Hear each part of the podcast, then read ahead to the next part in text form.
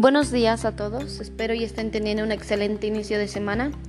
Mi nombre es Brenda Yescas Manzano, pertenezco a la licenciatura primaria de la Escuela Ignacio Manuel Altamirano.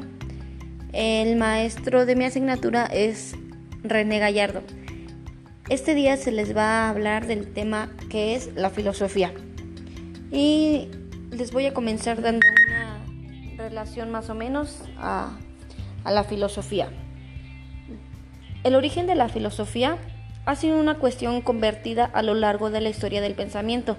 Por lo general, los filósofos griegos han considerado que la filosofía nace con Tales de Mileto, allá por el siglo más o menos 7 a.C., pero no se consideraba necesario explicar cómo se había producido ese surgimiento de una nueva forma de pensamiento.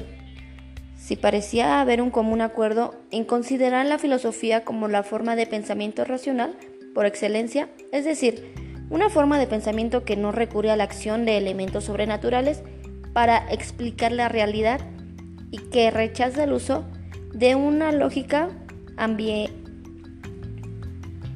ambivalente o contradictoria.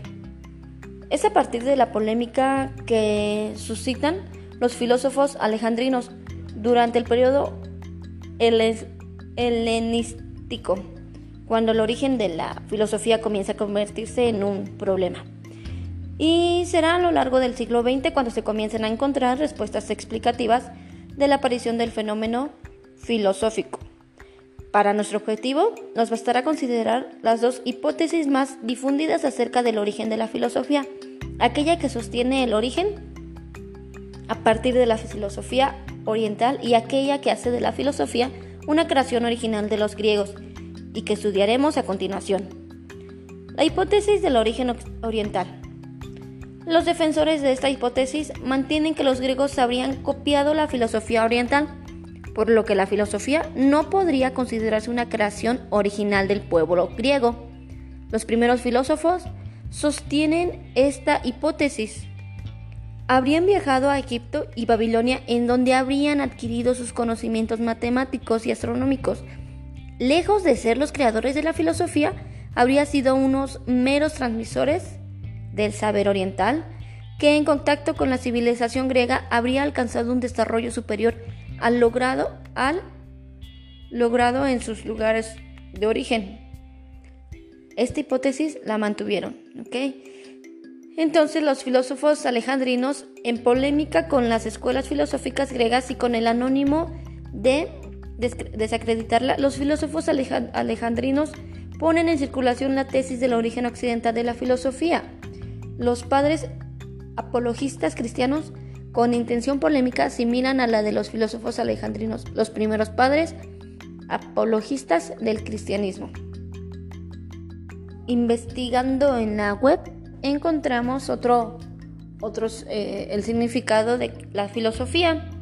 Y la filosofía nos dice que es una doctrina que usa un conjunto de razonamientos lógicos y metódicos sobre conceptos abstractos como la existencia, la verdad y la ética basados en ciencia y las características y las causas y los y efectos de las cosas naturales como el ser humano y el universo.